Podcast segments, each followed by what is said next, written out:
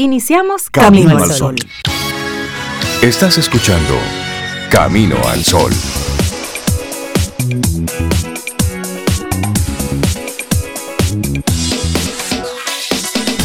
Buenos días.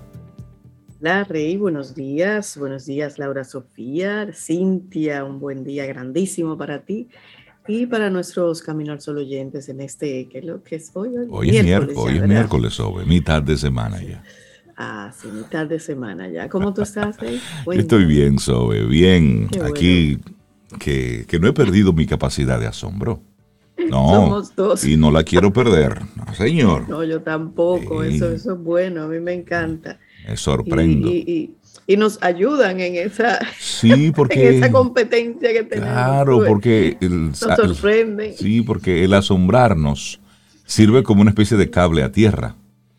Eh, oh, pero mira, también, entonces, a veces hay informaciones, hay noticias en este caso que sirven para seguirnos sorprendiendo de cómo se van manejando algunas cosas, pero daremos detalles en los titulares de todo, de esas cosas que nos la sorpresa ahorita. Les daremos la sorpresa en unos momentitos. Pero sí, es eso, es nosotros ir conectando con esta realidad que nos toca. A veces vivimos en una especie de burbuja, ya sea, ya sea una burbuja para mal o una burbuja para bien.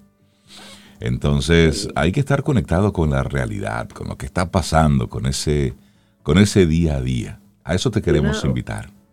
Y una burbuja, Rey, que a veces se la crea uno mismo, pero otras veces se la quieren crear a uno. Es decir, nos la crean.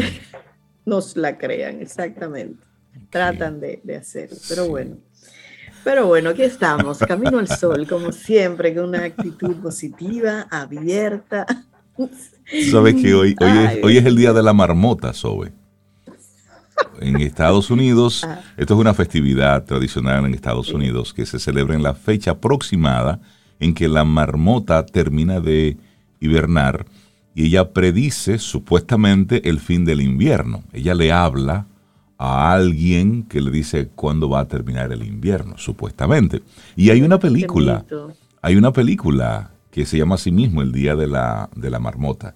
Y su protagonista vive ese día una y otra vez, una y otra vez, una y otra vez, hasta que él aprende la lección. Entonces, yo creo que nosotros con esto de la, de la pandemia hemos estado más o menos como en un gran día de la marmota. Como que todos los días viendo qué es lo que va a ocurrir, cuál es la información nueva que va a salir, por dónde va todo esto, cómo es que vamos a salir, para luego volver al punto de inicio, a una nueva variante, a un tema con los antivacuna o con lo que se están vacunando. Es decir, como una especie de bucle dentro del tema que ya llega, por supuesto, al, al, agotamiento. Pero yo creo que al final estamos viendo una lucecita al final del túnel. Espero que no sea un tren. Estaba mirando, Rey. Eh, en el caso nuestro, ¿te acuerdas que llegamos a estar en cerca de 7 mil o un poquito más de 7 mil eh, personas infectadas en un día? Y hoy estaba mirando el dato y andamos bastante bajito, mil y algo. Sí, sí, va. Claro, llegamos a estar en 500 o menos, pero, pero es, un, es una baja considerable. Sí, va, bajando ya. Infectados, sí, sí, sí, yo pienso. Y lo otro también es que se están desarrollando dos vacunas, una de ellas para hacerla a través de la nariz y bueno, de esos eh, detallitos estaremos hablando sí, es más buscándole la vuelta a todo esto. Sí, sí, sí. Así es que en esa misma línea, bueno, pues arrancamos Camino al Sol. Hoy la actitud, la intención que queremos compartirte. Suelta el látigo y empieza a ver lo maravilloso que hay en ti. Sí, a eso, te invitamos es hoy. Uno uno a veces anda con flores, tirándole flores, besitos a los demás. Ajá. Pero mire, amigo, ladrillo para uno, látigo para uno. Ladrillo. Entonces, ladrillo. Qué gráfica. Este, Esta dragona está muy fuerte. Yo, yo, tiendo a ser un poco visual, ¿sabes? Pero, sí es verdad, ese ladrillo, blog completo lo tiramos, Rey. Y no, vamos a ser compasivos con nosotros mismos, vamos a valorar Así como queremos a los externos, vamos también a darnos la oportunidad. No es que seamos complacientes, caprichosos, ni mucho menos, no, nada de eso. Pero sí, eh, tratémonos con, cariño. Observa lo bueno que tú haces, lo que estás en capacidad de hacer, en qué posición te encuentras, qué cosas has, has enfrentado, lo que estás viviendo ahora, cómo puedes manejarlo. Sí, tienes los recursos para ello. Por eso suelta el látigo y a darle, vamos a trabajar, que eso es lo que tenemos que hacer. Laboratorio Patria Rivas presenta En Camino al Sol, la reflexión del día.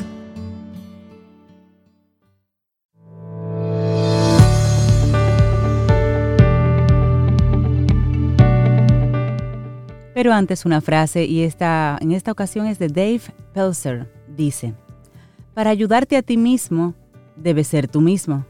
Sé lo mejor que puedas ser y sigue adelante. Diálogo interno autocompasivo.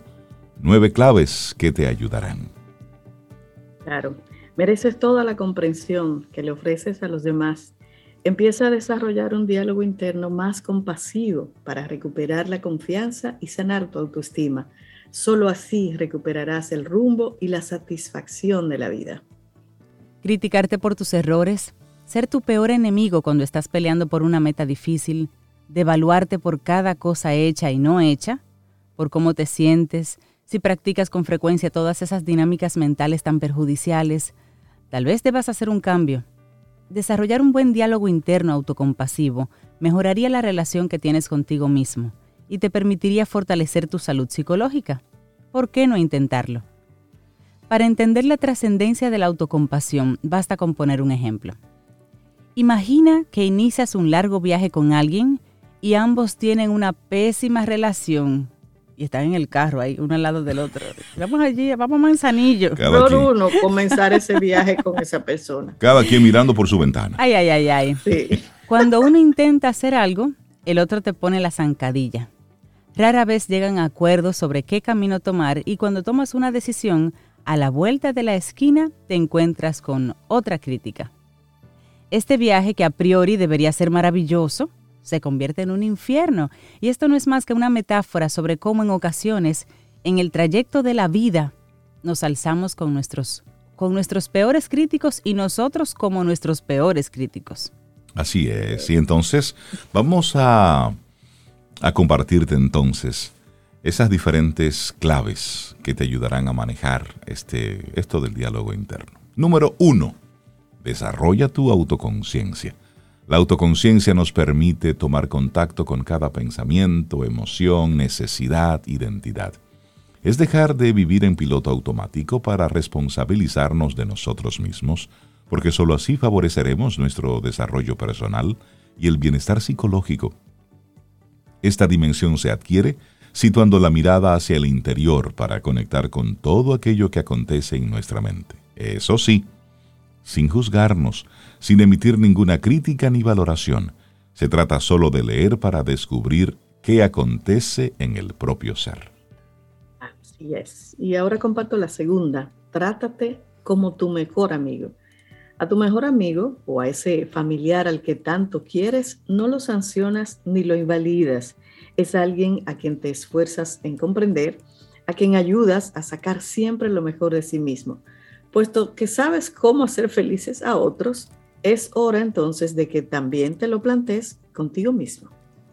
Claro, y otra sugerencia, la número tres, despierta esa energía afectiva, gentil y amable que hay en ti. Es momento de despertar los buenos sentimientos hacia tu propia persona. Es hora de que tu diálogo interno se impregne de amabilidad, de cuidado, de ternura y de bondad.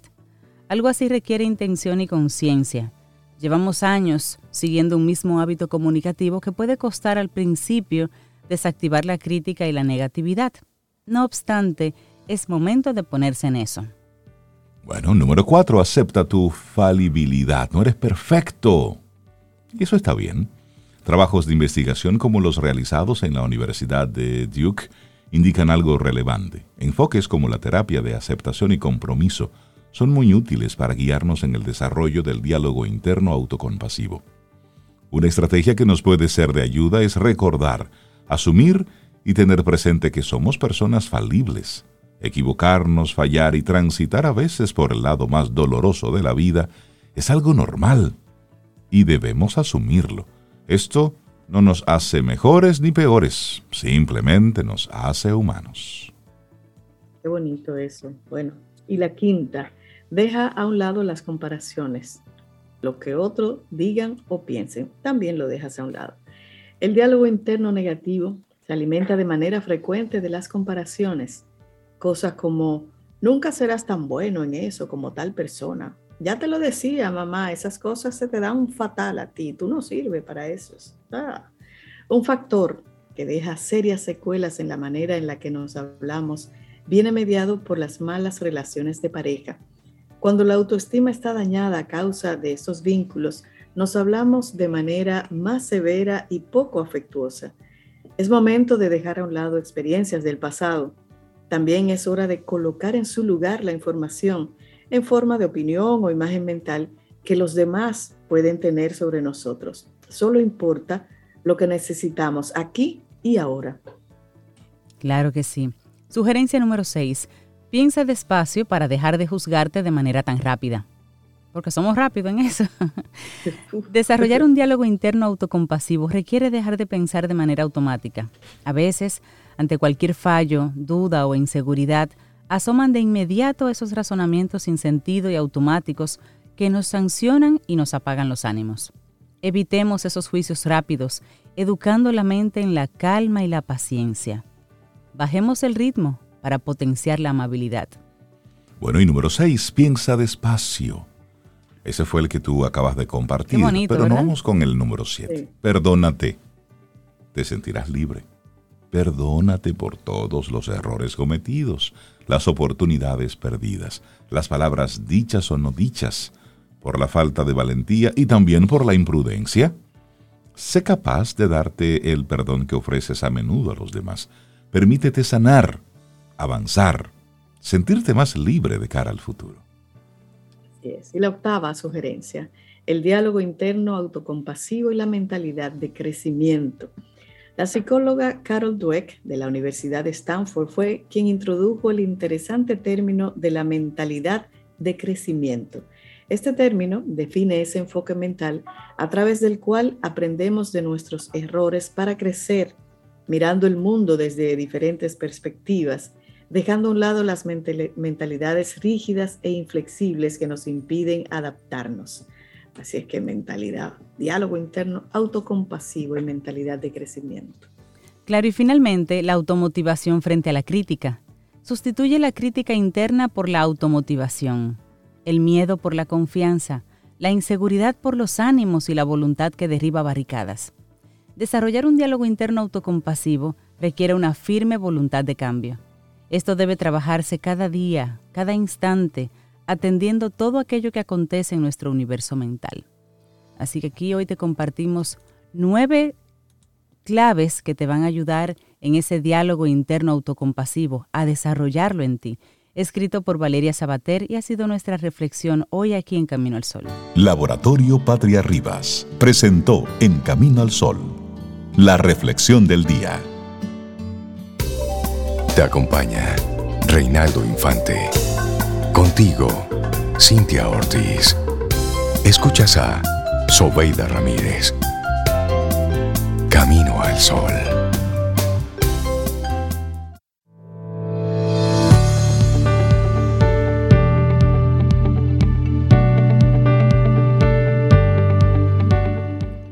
Brilla con todo lo que tienes. Cuando alguien intente incomodarte, simplemente toma ese oxígeno y quema más brillante todavía. Caitlin Hierros. Seguimos aquí en este Camino al Sol. Esa frase me recuerda una frase que tiene Sobeida en su casa. Porque hay que ser feliz, aunque sea solo para fastidiar. pero está bien. Ay, ay, ay. Lo dije bonita, ¿verdad? para fastidiar, así es. Bueno, y darle los buenos días, la bienvenida a Isabela Paz de Felices Jugando. Hoy con una pregunta para nosotros. ¿Estamos realmente presentes para nuestros hijos? Hola Isabela, buen día, ¿cómo estás? Hola, buenos días, buenos días a todos. eh, nada, aquí agradecida otra vez de tener una, una participación más con ustedes.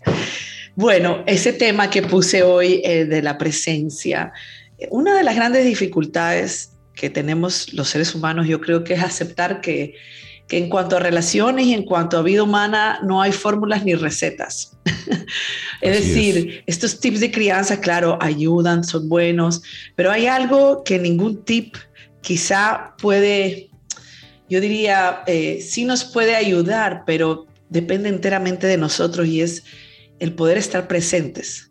En nuestra, más que nunca, estamos bombardeados, lo sabemos, el reto que tenemos los padres y los madres para educar en este momento, donde, o sea, yo creo que los adultos necesitamos grandes fortalezas, estamos sumamente confundidos, nos siguen confundiendo, lo que es bueno es malo y lo que es malo es bueno. Y creo que hay un gran bombardeo. Yo sí, no quiero ser pesimista, pero hay un gran bombardeo para que nuestros hijos se entreguen al placer inmediato, a la sexualidad sin, sin sentido desenfrenada. Es una época hedonista total y donde, donde yo a veces no entiendo la inversión de valores, pero eh, todo esto lo que nos va dejando son secuelas graves de salud mental, donde vemos cómo la población infantil aumenta en diagnósticos, aumenta en depresión, aumenta en ansiedad y aumenta en, en vacíos existenciales y en adicciones tremendas. O sea que si no, lo que nos escuchan son padres y madres de niños jóvenes, pues lo tenemos difícil lo tenemos difícil. Isabela, Isabela te, decir? te escucho y llega a mí, algo, llega a mi mente algo que dijo Sócrates en una ocasión. Él decía, la juventud de hoy ama el lujo, es mal educada, desprecia la autoridad, no respeta a sus mayores y chismea mientras debería trabajar. Los jóvenes ya no se ponen de pie cuando los mayores entran al cuarto, contradicen a sus padres, fanfarronean en la sociedad, devoran en la mesa los postres, cruzan las piernas, tiranizan a sus maestros. O sea, Sócrates en qué año? Esta juventud está perdida, decía él. Pero no creo, no, creo que era así, ni siquiera en mi época. Bueno, pues, a diferencia de, ah, o sea, sí, es muy vigente y cuando tú ves, claro. tú, tú, ves cosas que, que, toda la vida han existido, estamos claros. Pero lo que no ha existido es eh, la distracción masiva que tenemos hoy a nivel digital. Todos, todos. O sea, tú en vez de agarrar un libro en la noche, tú te vas a meter una serie y como las series son adictivas, te vas a dar hasta las 3 de la mañana, por decirte algo. Eh, o sea, la invasión, la inmediatez que hemos desarrollado hoy gracias a la tecnología, ¿verdad? Que por un lado es buena y por otro lado eh, tenemos que saber usarla, digamos, todos, todos, pues no es el mismo entorno. Otra cosa, la naturaleza, la falta de naturaleza. O sea, el estar conectado a la naturaleza nos hace afables Tú ves que en la ciudad eh, cada vez es peor la tolerancia, cada vez es peor. Entonces tú vas al campo y sin embargo la gente sigue siendo simpática, acogedora. Entonces hay fenómenos que la modernidad, que si bien yo no voy a decir que es la naturaleza humana, porque yo creo que la naturaleza humana era, es generosa y bondadosa, pero lo que vamos eh, eh, viendo con el estrés que, sucede en las ciudades pues, eh, eh, urbanizadas completamente, donde no hay ni parque, pero no, ese no es el tema. No, ¿verdad? No me voy por ahí. Pero quiero decir que lo tenemos difícil, lo tenemos difícil estar presentes. Y hay varias cosas que nos impiden, ¿no? La primera es nuestra propia infancia, nuestro propio dolor, nuestra propia experiencia como hijos que tuvimos hace todo lo que el ser, a ver, el ser humano de por sí es un ser de placer, es decir, que le vamos a huir al dolor y vamos a buscar el placer. Eso es normal, somos, eso es así, nadie quiere sufrir. Entonces, lo que sucede es que el ingrediente de la sociedad y lo que la cultura nos promete como felicidad, pues muchas veces nos trae más dolor, lamentablemente. Pero tenemos una necesidad de escapar. Entonces, cuando nos convertimos padre o madre, con estas, eh, estas experiencias, eh, más o menos dolorosas o no, pues lo que nos recuerda nuestro hijo, nuestra hija, es esta, esta propia experiencia que está grabada en nuestro cuerpo en nuestra mente y en nuestro corazón de sufrimiento con nuestros propios padres. Yo creo que el primer obstáculo para estar plenamente presente en la, presente en la crianza de nuestros hijos es nuestra historia pasada, nuestra historia dolorosa. Yo recuerdo y siempre me gusta compartirlo con los demás para que, para que puedan ver que, no, que, que, ni la teoría ni la formación psicológica que yo he tenido, que tengo, me, me salvó de no estar presente. Eh, yo recuerdo estar sola con mi hijo, mi primer hijo, y sentir un gran vacío y decir de dónde viene este vacío, porque yo no puedo estar sola con mi hijo mi hijo pequeño. A mí me dolía estar con mi hijo pequeño sola. Yo tenía que tener otro adulto, tenía que tener un mediador, tenía y así como yo, quizá hay otros padres o madres que no han experimentado eso, los que tienen vínculo seguro de apego, pero los que tuvimos vínculo inseguro, siempre lo traigo, el apego inseguro. Yo viví un apego inseguro, mi propia, o sea, mi conexión con mis padres, ¿verdad? Entonces, eso es lo que yo voy a dar. Entonces, yo creo que muchas veces eh, los padres que llegan a consulta, no, yo sí comparto con mi hijo y vamos a estar claro, estar presente no es ver televisión, no es que tú estás, tu cuerpo está ahí y el cuerpo del niño está ahí, eso no es estar presente, eso es compartir un espacio. Entonces, ¿qué pasa? Que los padres y la madre, cuando nos enfrentamos a esta presencia, porque no hay nada más presente que un niño, un niño es un reto de presencia, porque un niño vive en el aquí y en el ahora. O sea, no hay más, es tanto, viven tanto en el aquí y en el ahora que son felices, que no te guardan rencor, que se molestan, hacen su pique y hacen su impulsividad y al segundo olvidaron, porque no tienen la planificación del futuro, porque no están metidos en el tiempo, no están metidos en, el, en la, ¿cómo se llama? En la, en, el, en la rutina del adulto. Entonces, ¿por qué nos cuesta tanto estar presentes? Por un lado, por nuestro propio dolor, cuando un niño me reta a estar presente, yo lo que experimento es un gran vacío interior. No puedo hacerlo. Entonces a ese vacío, si yo no me fortalezco, si yo no fortalezco mi interior como adulto, yo le voy a correr. ¿Y cómo yo escapo de este vacío y cómo yo escapo de estar presente? Bueno, pues el teléfono es ideal. El trabajo, exceso de trabajo es ideal. Yo conozco madres y yo fui una de esas que dejan de trabajar en trabajo, ¿verdad? Para estar en casa. Y cuando estamos en casa, estamos ordenando platos, ordenando armarios, eh, logística. Es como la enfermedad de estar ocupados. Y la enfermedad de estar ocupados es otra excusa. O, como dice, hay un artículo precioso, durísimo, de esta argentina Laura Goodman, que se llama ¿Por qué compramos en vez de estar con nuestros hijos? O sea, yo me di una identificada, yo me pasaba comprando juguetes, armando escenarios de juego, o sea, y ya yo recuerdo haber llevado a mi hija segunda al, psicólogo para, para un tema escolar y de mi hija decir este, a la psicóloga, es que mi mamá nunca está. Y yo negar eso, decir, ja, pero yo estoy y conscientemente, porque ahí, por eso digo, fortalecer nuestro interior. ¿Qué es lo fortalecer nuestro interior? Yo poder abrirme a la posibilidad de que realmente no estoy presente. No quiero verlo, pero quizás tengo que verlo.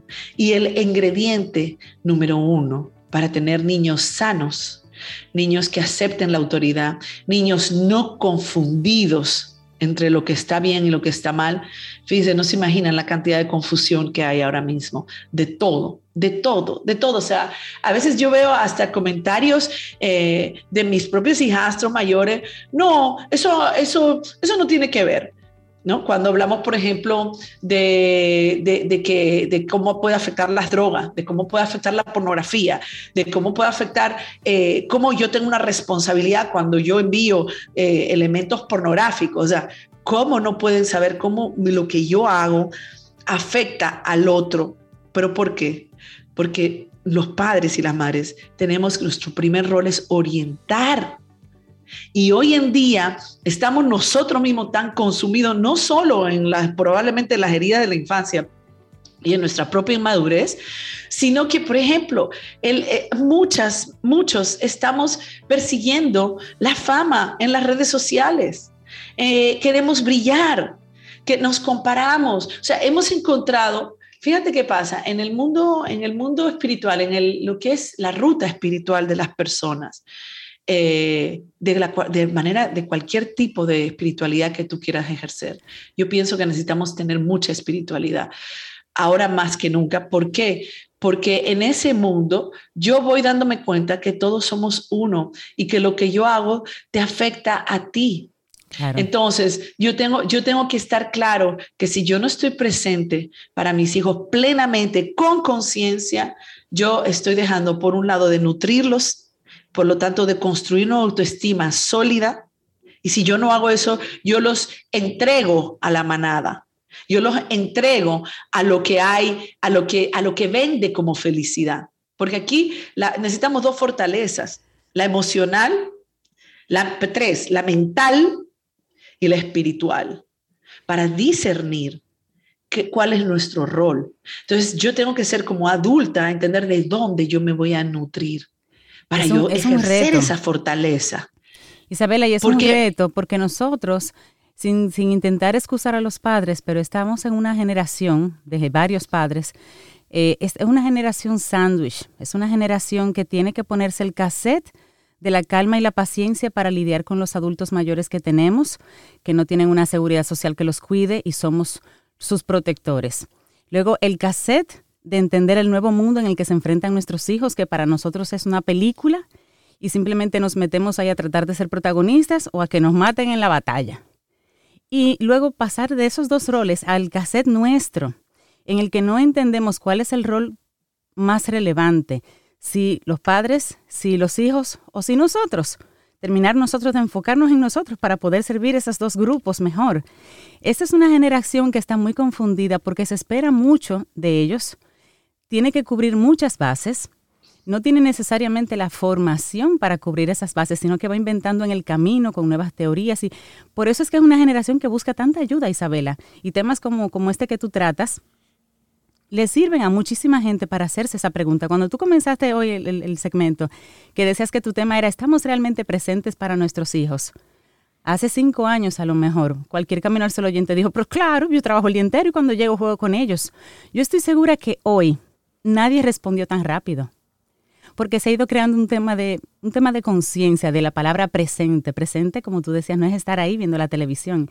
Y lo estamos pensando diferente y haciendo diferente, por lo menos tratando de educarnos para hacerlo diferente. Pero la generación de padres que está criando hijos, que está cuidando abuelos, la tiene difícil, Isabela. La tiene difícil sin no, Totalmente, totalmente difícil. Y, bueno, el pronóstico, como el otro día eh, Pepe me enseñó una, un video que anda, que no sé qué tan verdad sea del metaverso, de cómo va a ser la vida. Y yo dije, bueno, ya está, nos, nos robaron la condición humana. Y no estamos o sea, ya tú ni vas a salir a conectar con el otro, pero bueno, no vamos a ir por allá. Ahora, yo, yo quiero, yo puedo decirte algunos hábitos que favorecen esta presencia, pero el primero es esto que estás diciendo, esta conciencia de cómo yo puedo sanar mi interior, fortalecer mi interior para realmente entender que mi presencia, mi orientación, mi guía, mi nutrición hacia mis hijos es el ingrediente número uno para que ellos también a su vez puedan sostenerse cuando lleguen a la preadolescencia. Que no, porque, porque también, oye, los niños también se crían como otros niños.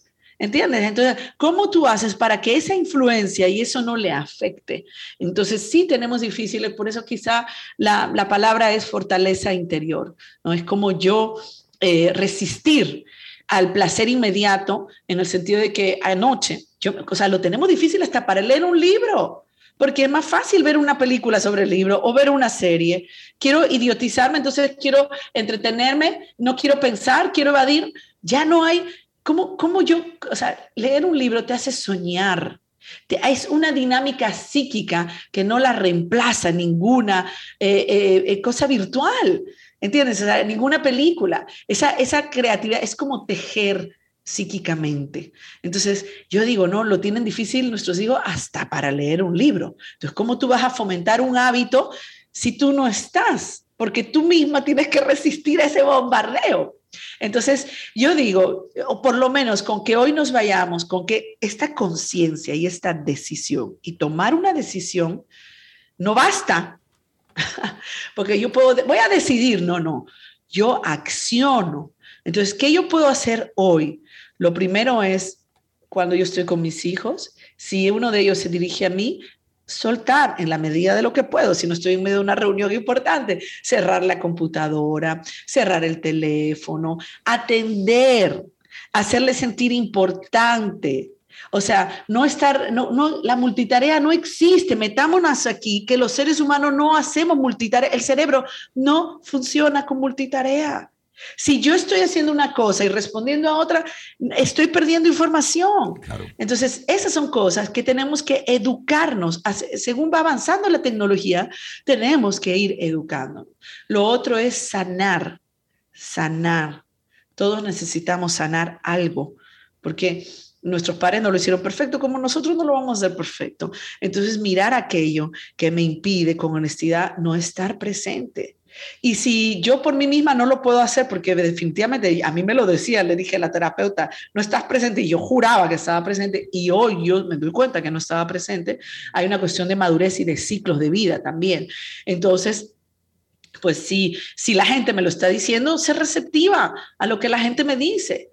Otra cosa es compensar cuando no estoy. Y hay algo muy importante, ¿no? Nuestra tarea de, de o sea, no hay nada Mira, le voy a decir, el otro día mi esposo hizo un comentario, mi esposo, que tiene 21 años, que casi lo asesino, porque me dice, ay, pero ella, Solo, ella no ha trabajado nunca, ella solo está en la casa, refiriéndose a alguien, y casi lo ahorco, ¿no? Dije, óyeme, ojalá, ojalá muchos fueran, decidieran como ella que está con sus hijos, pero es un trabajo. Lo que pasa es que no es pagado. Y de hecho, yo les voy a decir algo. Es mucho y esto me encantó una vez de un amigo que estaba divorciado. Yo creo que yo les conté esto una vez al aire. Fuimos hace cuando sus hijos eran chiquitos, uno de cuatro y otro de dos. Y todo el domingo nos la pasamos en el club y él bregando con los niños y él dijo esto, ay, menos mal que mañana es lunes. O sea, oye, la antítesis del merengue, caramba, caramba, viene el lunes. Él deseaba irse a trabajar porque estar con los niños no es fácil. Así que cuando una mamá, yo recibo en consulta o una, una, familia que decidió quedarse, ¿verdad? Lo, la mayor parte es la mamá, pero si es el papá, genial también. Los papás tienen otras habilidades porque son muy alegres, muy, muy niño, muy simpático, pero el que sea, yo lo felicito. Lo felicito porque tú estás renunciando al brillo terrenal, estás renunciando a lo que te promete, a las falsas promesas de la felicidad de la sociedad. Porque no hay nada que te haga más feliz que ver un humano, un ser humano, ¿verdad? Convertirse en un adulto eh, que va a dar luz al mundo, que va a dar paz, que va a dar alegría, que va a dar, eh, va a compartir su, felicidad de ser, ¿no? que, va, que va a ser eh, empático, que va, que va a ser sensible al dolor y que va a aportar luz. Y eso solo lo hace una mamá o un papá plenamente presente. Entonces, resolvamos nuestras cosas internas, no nos dejemos arrastrar por ese brillo terrenal, por esa cultura que nos aboca al individualismo, al placer, al hedonismo, ¿no? Y, que también entendamos que no es necesario la aprobación del otro, que la única, o sea, que si hemos decidido tener un rol de mamá y un rol de papá, lo hagamos con la conciencia de que estamos entregando al mundo, de que tenemos la responsabilidad de entregar al mundo un ser humano con salud mental, con luz, que haga de este mundo que está lleno de oscuridad, ¿verdad? Que traiga más luz. Pero la luz no viene del brillo terrenal, la luz viene del brillo interior. Y hagámoslo que todavía tenemos tiempo. Aún hay tiempo para, para reencauzar todo esto. Isabela Paz, hoy nos hiciste una muy buena pregunta. ¿Estamos realmente presentes para nuestros hijos? Y esta pregunta nos invita a, a reflexionar, a profundizar en este, en este aquí y ahora que como papá, que como mamá estoy teniendo. Isabela, muchísimas gracias por tu tema. La gente que quiera conectar con Felicia Sugando y con tus diferentes plataformas. Sí, gracias. Solo voy a decir algo que has dicho muy importante para aquellos que dicen, ¿y qué pasa si ahora ellos tienen 15 años y yo no estuve presente? Puedes reparar todo el tiempo puedes reparar y, tendrás la oportunidad. Y bueno, y yo estoy a través de Camino al Sol, en, en Felice Jugando, arroba Felice Jugando, en arroba Isabela Pazge y bueno, también en el podcast eh, arroba depende de mi punto podcast. Así que me pueden encontrar. Estoy, estoy. estás, estás. Gracias Isabela. Un gran abrazo. Un excelente. Un abrazo para todos. Hasta luego. Chao. Ten un buen día, un buen despertar. Hola. Esto es Camino al Sol. Camino al Sol.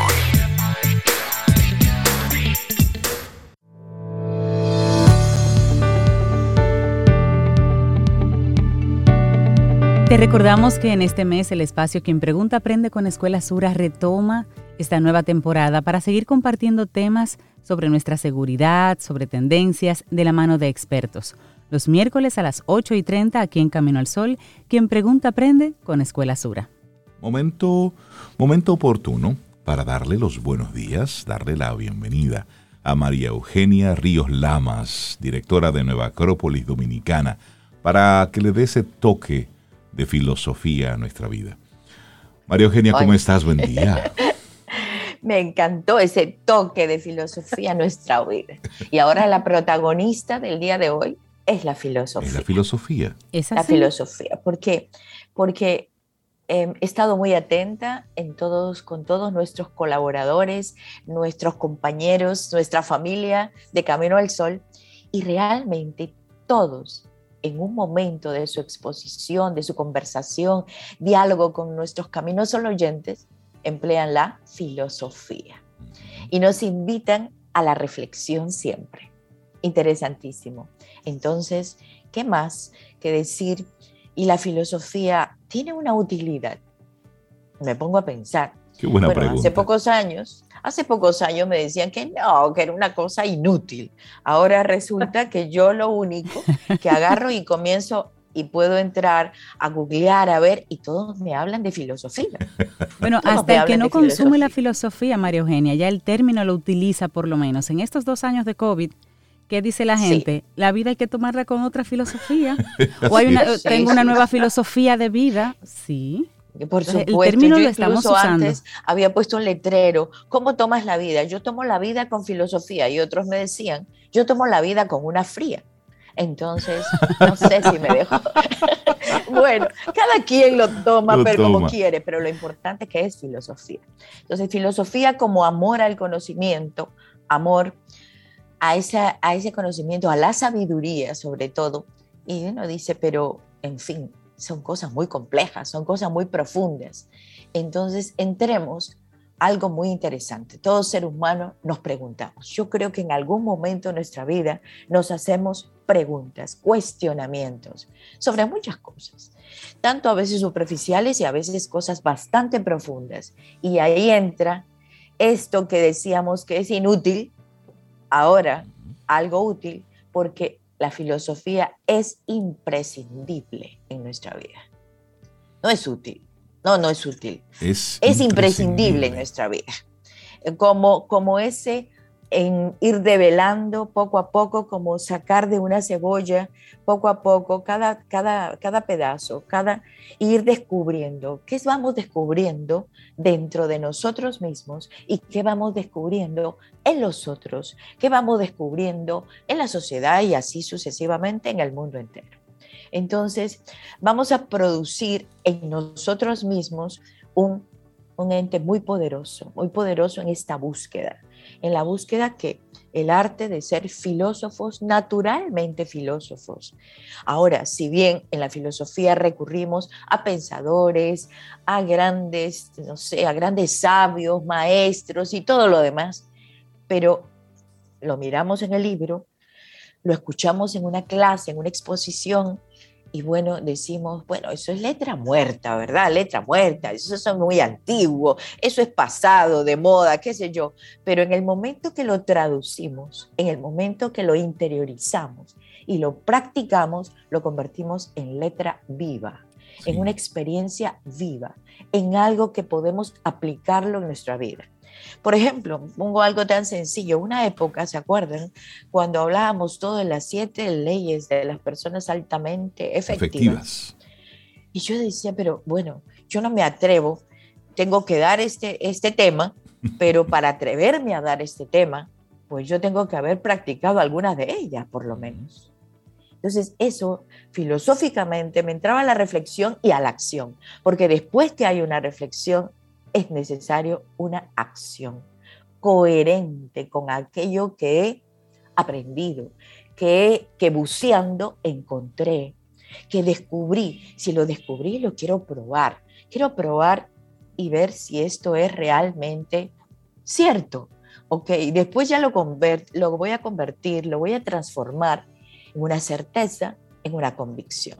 Entonces me hace, nos hace una persona dotada de criterio, de un sentido crítico, una persona poderosa porque podemos ver la realidad en 360 grados desde arriba, gracias a la propuesta de la filosofía vista en forma natural como un estilo de vida. Siempre buscamos respuestas, yo creo, pero lógico, les invito a todos a hacerse preguntas, porque si no hay preguntas, obvio, no vamos a buscar respuestas. Necesitamos respuestas porque nos hacemos preguntas. Y queremos extraer de la filosofía algo muy interesante. Bien, esto que darle un sentido a nuestra vida. Y la verdad que esto es importante. El sentido a nuestra vida porque nosotros como seres, como personas individuales, no podemos seguir siendo eh, jalados, arrastrados. Más bien tenemos que tomar nuestras propias decisiones. Y ahí sí caben muchas preguntas, muchas preguntas en este pensamiento crítico de la filosofía. ¿Quiero ser agente de cambio? Sería una pregunta. ¿Quiero transformar el mundo? ¡Oh, qué locura! ¿No? Pero bueno, esas locuras son válidas. ¿Quiero ser vagón o quiero ser locomotora? Quiero que me lleven, que me arrastren, que piensen por mí, que tomen decisiones por mí. Es muy fácil. La manipulación hoy en día está a la vuelta de la esquina. Hay demasiada información en nuestros aparatos y que realmente terminan manipulándonos. ¿Sabes qué? María Eugenia, eh, escuchándote recuerdo el libro de Lou Marinov, Más Platón y menos Prozac. Prozac. Que fue un libro que revolucionó un poquitito una época en la que este medicamento era muy utilizado para las personas bajar las revoluciones, entrar en una especie de estado eh, más calmado. Y, en el libro se muestra cómo la figura del filósofo comienza a tener una relevancia eh, para algunos casos preferida por mucha gente en vez de irse a un terapeuta o a un psicólogo pues irse con un filósofo a filosofar, a hablar de la vida. Y ahí en ese hablar, pues ir encontrando respuestas. Por supuesto. Eso, eso, eh, recuerdo este libro, yo lo leí a principios de los 90, hace unos cuantos años. Sí, sí, Pero en este tiempo creo que hay que darle como una especie de 2.0 a algo similar. Porque hemos sustituido el Prozac por otras cosas. Por, WhatsApp. Por, por, redes sociales, por el mismo, el mismo WhatsApp, por otras cosas, por series de Netflix. Es decir, estamos utilizando muchos elementos para anestesiarnos. Y claro, esto nos hace manipulables, personas manipulables. Totalmente. Totalmente. Mm, ¿Qué piensas? ¿Qué decides? No lo sé. No. Entonces estoy buscando qué piensan los demás. Y ante la duda, una serie. Ante la duda, una fotografía, una imagen que publicó una, u otra persona, que publicó uno que otro artista. Y tendremos que preguntarlo y, realmente, en el fondo, en el trasfondo de nosotros mismos, cuáles son nuestros intereses humanos. ¿Cuáles, o sea, como seres humanos, ¿somos seres humanos naturales o somos seres humanos superficialmente humanos? Exacto. Bueno, ahí ya son preguntas cada vez que entramos a, bucear en nosotros mismos. Si vivimos en la superficialidad o vivimos, bueno, en la profundidad, pero si tampoco somos muy profundos, tenemos que bucear y sacar los elementos para traerlos a la luz. Eso es la practicidad de la filosofía. Entonces, nos, así podemos ser personas más auténticas también, incluso más seguras de nosotros mismos. Eh, tener un pensamiento crítico nos hace, como decía, ser locomotoras. Vi en un, en, un país del mundo, no importa, pero vi un letrero enorme, enorme, enorme que decía uno, sí, con letra de molde grande que decía uno. Y cuando uno se acercaba, uno, nosotros nos acercábamos a ver qué decía en letra menuda. Detrás de ese uno decía número de personas necesarias para cambiar el mundo. Buenísimo. Poderosísimo, extraordinario. Y claro, la filosofía también nos permite enriquecer nuestro mundo interior a través de la famosísima lectura, la lectura que es vital para cultivarnos, la música, el silencio. Yo no, yo no estoy en contra de WhatsApp, de Netflix, de nada, pero no es, no es malo, pero por favor que no produzca una adicción. Claro, es el abuso de todo es, el, abuso. De o sea, vamos a el balance, buscar el balance. Eh, claro, la filosofía te invita a hacer un equilibrio en tu vida. Ser filósofo siempre y en todo lugar. No puede ser que yo esté hablando aquí del tratado de la ilusión, del tratado de la paciencia, de cómo lograr la paciencia en mi vida. Después que hablo con ustedes, salgo a la calle a gritar, qué sé yo, en el tapón. Entonces, acabo de perder el control, acabo de perder la paciencia ser coherentes, aplicar estas viejas enseñanzas, estas cosas tan profundas y sabias en nuestras vidas. Cuando elegimos el camino de la filosofía, vamos a incorporar un estilo de vida diferente y vamos encontrando esas pequeñas verdades, pequeñitas verdades que nos invitan a la acción, pequeñas verdades que hay que vivirlas. En algún momento, no lo sé, llegaremos a las grandes verdades, quién sabe, pero por lo menos las, las pequeñas las vivimos. Si hablamos del Bhagavad Gita, si hablamos de, de, lo maravilloso que me cautivó, me enamoró el libro de la voz del silencio, pero me llegó al alma, pero si no hemos cambiado las actitudes en la vida diaria, no sirve para nada. Como decía Platón, el que, el que dice que sabe y no aplica lo que sabe, pues no sabe. No sabe. No sabe. No sabe. Entonces, es una invitación a, al protagonismo de nuestra vida gracias a la filosofía. Qué bueno. ¿Qué tal? No sé. Me encanta. Yo, yo la vivo apasionadamente, por eso. sí. Y la contagias, y la contagias muy bien. Bueno, lo importante también es eh, contagiar no es fácil esto de la filosofía, yo digo, inspirar no es fácil. Yo creo que en el camino del liderazgo, el punto más importante en el liderazgo de la vida, cómo inspiramos a otros, cómo inducimos, cómo, cómo ayudamos a otros. Bueno, tiene que haber amor, definitivamente. Y en este caso, la filosofía es amor a la sabiduría. Definitivamente. Bueno, espero que que haya llegado a todos, a todos nuestros oyentes y así van a ver, van a encontrar el sabor en la filosofía. Claro, ¿y actividades en Nueva Acrópolis para estos días? Actividades en Nueva Acrópolis, hoy en Nueva Acrópolis, hoy, precisamente hoy, iniciamos el curso de filosofía para la vida. Y le llamamos curso taller porque pensamos que sigue siendo práctico la filosofía debe ser práctica. Entonces, hoy a las 7 de la noche, por favor, pueden entrar a nuestro WhatsApp 849-352-7054.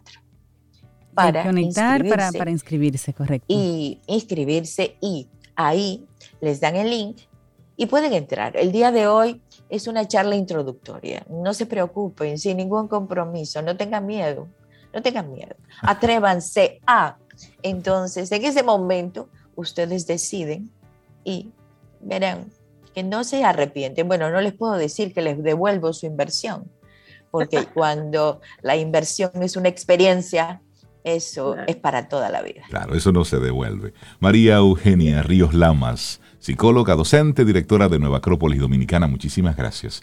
Este tema me gustó. La filosofía protagonista en nuestra vida. Que tengas gran un abrazo, gran abrazo. Gracias, abrazo. Gracias, María Eugenia, un abrazo. Abrazo, fuerte. igual, igual. Ten un buen día, un buen despertar. Hola. Esto es Camino al Sol. Camino al Sol.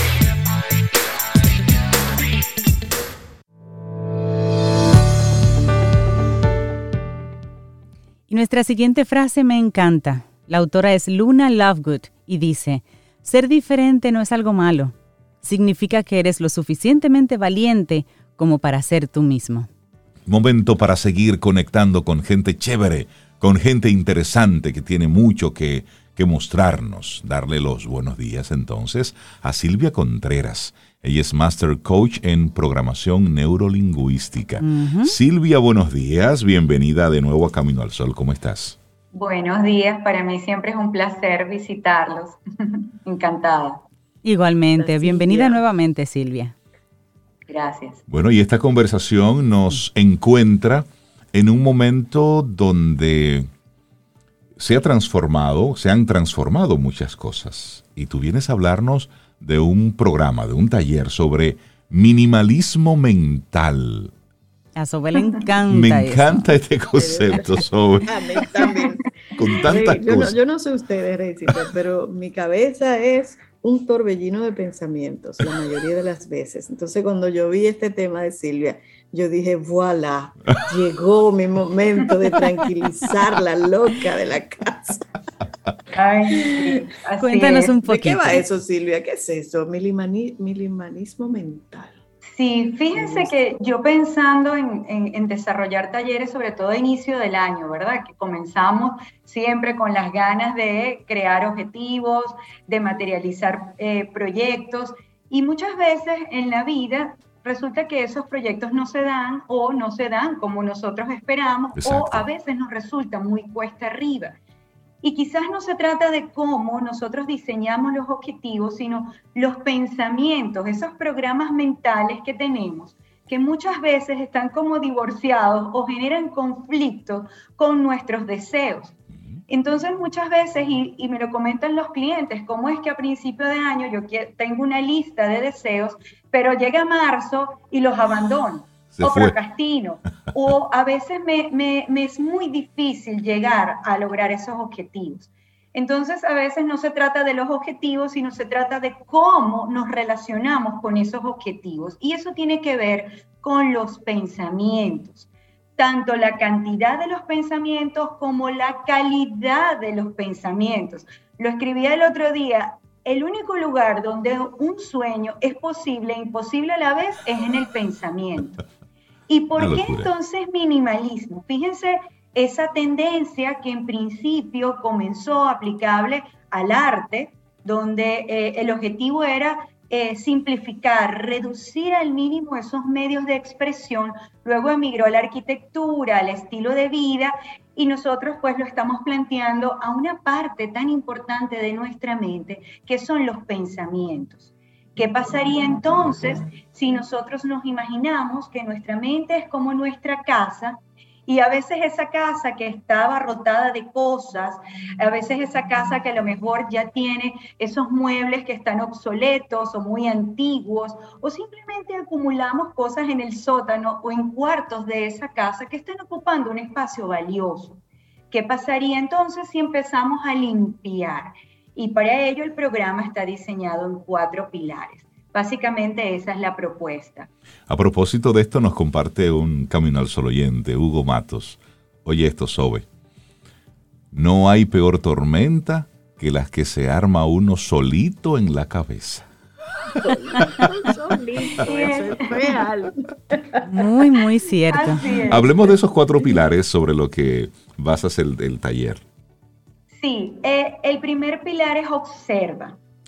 No nos podemos, no podemos generar cambios si primero no nos hacemos conscientes de esos patrones que nos están limitando. Siempre he pensado que cuando nos hacemos conscientes de algo y sobre todo si ese algo nos limita, ya hemos recorrido la mitad del camino. Porque ese patrón de, de pensamiento es como si todos los días tú transitas del trabajo, de tu casa al trabajo por una sola vía. No conoces más nada.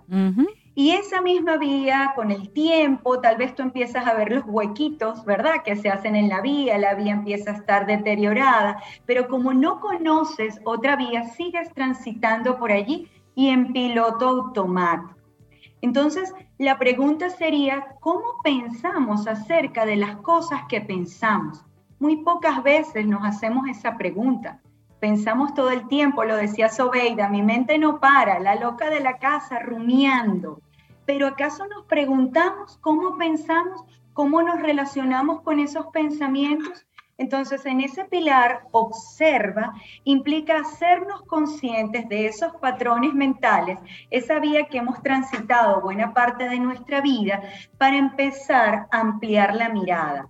Ya que soy consciente en ese primer pilar, observo mis pensamientos, observo cómo me relaciono con ellos, me hago consciente, en esos pensamientos que están fundamentados, por supuesto, en creencias. Creencias que algunas nos potencian, son nuestros permisos para alcanzar nuestro máximo potencial, pero hay otras que son nuestras anclas, nuestros obstáculos, son los huecos en el camino. En ese sentido, en ese primer pilar, como lo comenté hace un rato, los participantes van a ser conscientes de esos patrones de pensamiento, incluso cuál es su estilo predominante. El estilo de pensamiento marca una forma de relacionarnos con la vida y también unos criterios de elección. Muchas veces hablamos, porque además el pensamiento se manifiesta a través del lenguaje, a través de la palabra, a través de imágenes. Las imágenes generan sensaciones, estados internos. Muchas veces cuando hablamos, hablamos desde lo que no queremos, o queremos evitar, o queremos huir, no es lo mismo, y lo comentaba ayer, no es lo mismo decir esta frase, no quiero decepcionar, a decir quiero dar el máximo de mí. No se escucha igual, no impacta igual, no la siento igual en mi cuerpo. La idea de observa es precisamente darte cuenta de la forma en que tú dialogas contigo mismo. Una vez que ya se han hecho conscientes de esa forma, vamos a simplificar. Ahora sí, voy a limpiar mi casa. ¿Cuáles son esos pensamientos que quiero reprogramar? A veces esos pensamientos ocupan un espacio al cual tú le dedicas energía, lo decía eh, el radio escucha, esas películas que nos hacemos, las elucubraciones, que muchas de ellas no ocurren, ni siquiera parecido a como nos lo imaginamos. Si usáramos nuestra imaginación en coherencia con lo que deseamos, bueno, fuésemos imparables, pero muchas veces utilizamos ese mismo recurso tan valioso como si fuese nuestro enemigo y nos aleja de nuestros objetivos. Entonces empezamos a simplificar cuáles entonces son esos pensamientos que me limitan, empiezo a elegir con conciencia esos nuevos criterios, siempre partiendo de un objetivo, ¿cierto? Entonces, ordenamos. Simplificar y ordenar van de la mano, porque yo simplifico, limpio un poco mi casa mental para poder reordenarla. Ahora sí, ¿bajo qué criterios? Ah, este año yo quiero dedicarme a mi salud cuáles son entonces esos objetivos, qué necesito pensar, cómo voy a pensar respecto a ello, desde un estilo consciente, positivo y ecológico. Y el último pilar es crear. ¿Cómo puedo crear ahora mis objetivos con estos nuevos pensamientos? ¿Cómo puedo utilizar mi imaginación? ¿Cómo puedo empezar a pensar diferente? Entonces ahí, por supuesto, amplío mi espectro de opciones, de posibilidades, porque a mayor rigidez de pensamiento, menos opciones vemos, ¿no? A mayor flexibilidad, mayor capacidad, por eso este programa también nos va a llevar a separarnos quienes somos de los pensamientos. Muchas veces nos identificamos tanto con eso que pensamos que creemos que somos eso. Entonces vamos a abrir esa posibilidad, a retar ese estado limitante para crear un nuevo estado, un estado ideal. Básicamente de eso se trata el programa. Silvia, y esto de escucharlo eh, suena complejo, suena profundo, suena que hay que trabajar que no solamente sentarnos, escucharte hablar bien bonito sobre, sobre estas cosas. ¿Cuál es la modalidad del taller? ¿Cuántos días? ¿Cuántas horas? ¿Cuál será la dinámica de trabajo? Sí, el taller tiene una duración de tres semanas, donde los participantes van a tener un acompañamiento continuo. Clases los vamos a hacer a través de la modalidad online, van a ser tres masterclass con ejercicios, donde los participantes primero van a identificar a través de herramientas de programación neurolingüística, primero cuáles son esos metaprogramas cuál es su estilo de pensamiento, van a poder identificar incluso en la práctica cómo es su diálogo interno, qué forma tiene, qué imagen tiene, cuál es el tono de voz, porque a través de la programación neurolingüística nosotros trabajamos con todos los canales sensoriales y la idea es que los participantes puedan vivir la experiencia. Entonces, con estos, estos ejercicios que va a ser, por supuesto, ese acompañamiento diario, donde vamos a tener un grupo que van a poder intercambiar sus experiencias en actividades sencillas y cotidianas, Reinaldo, porque muchas veces se cree que para hacer grandes cambios en la vida, yo tengo tal vez que irme a un retiro espiritual y desconectarme de mi cotidianidad. Es en la cotidianidad nuestro mayor fuente de aprendizaje. Es allí donde nosotros podemos generar los grandes cambios.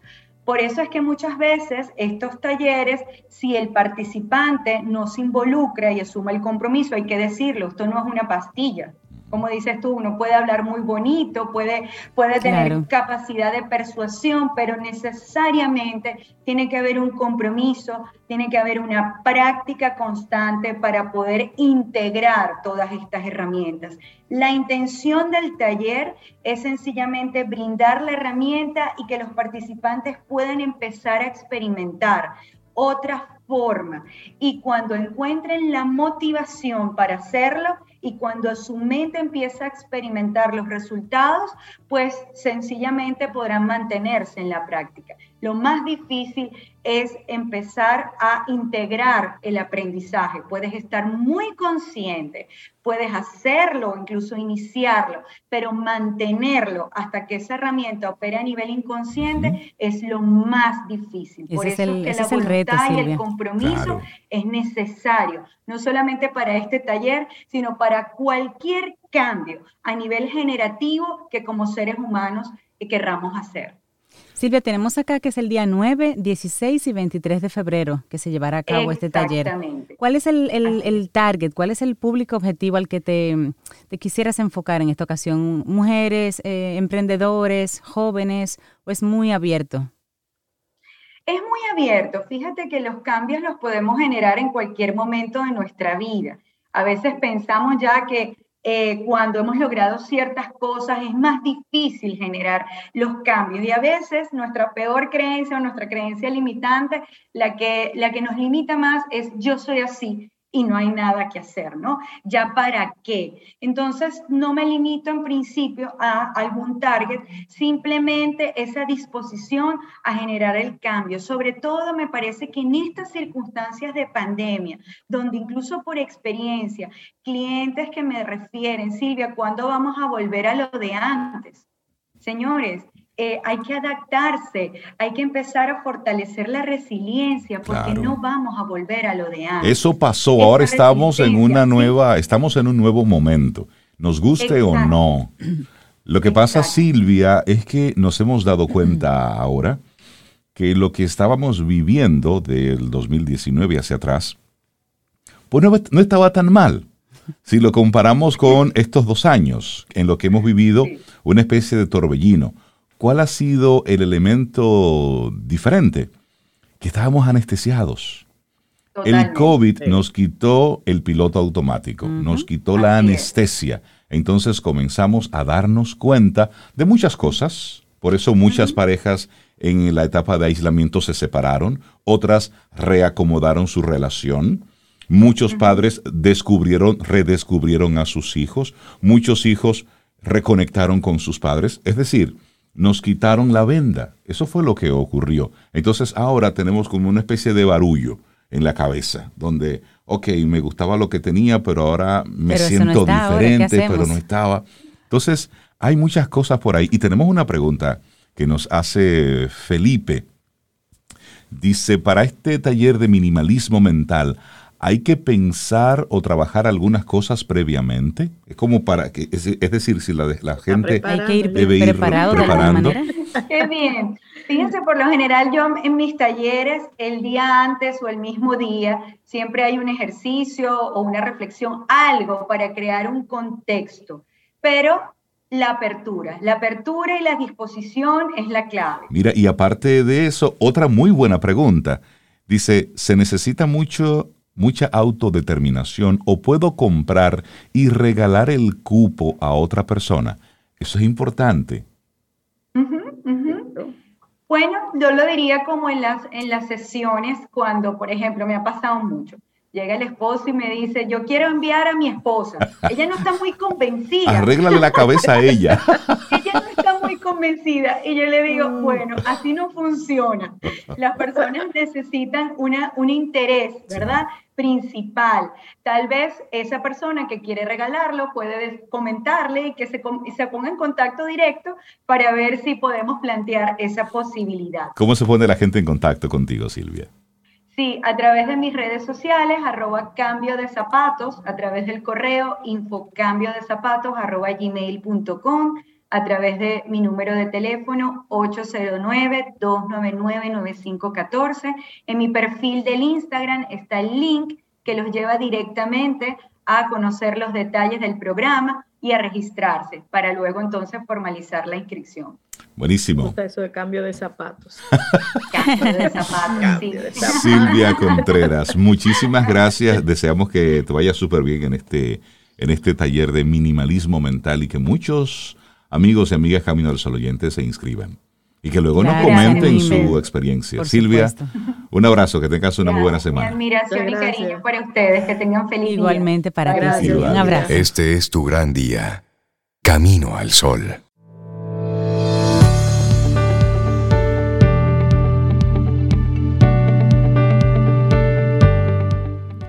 Y decía Johann Wolfgang van Goethe, tan pronto como confíes en ti mismo, sabrás cómo vivir. Confía, ¿cómo es que dice nuestra hija Elizabeth? Confía, porque si, no, si no confía, no hay, confianza. Con eso no sale ella. Ay, cuando un hijo le dice hacia un papá. Señores, llegamos al final de nuestro programa por este miércoles. Mañana jueves, si el universo sigue conspirando, si usted quiere y nosotros estamos aquí, tendremos un nuevo camino al sol. Pero antes, queremos mandarle un gran abrazo y nuestras felicitaciones a, a una persona que es muy cercana a Camino al Sol que siempre que tiene una oportunidad, bueno, pues nos da un toquecito, nos visita, y es al, artista Miguel Brau. Hoy, en la tardecita, él va a poner a circular su libro Salvado por el Café. Y él dice, el café ha sido esencial en la vida del compositor y cantante Miguel Brau. Él nos invita entonces a Salvado por el Café. Estaremos por allá hoy en la tardecita acompañándote, Miguel. Eh, desearte muchísimo éxito con, con, este libro y por supuesto felicitarte por la publicación de este libro. Un, un, artista que está siempre reinventándose. Así es, así es. Y conocimos un poquito de su libro en un programa ya anteriormente. De hecho, una hay linda obra. Sí, y hay una canción que se llama así mismo, Salvado por el Café. Ya la hemos colocado en varios momentos aquí en, en el programa.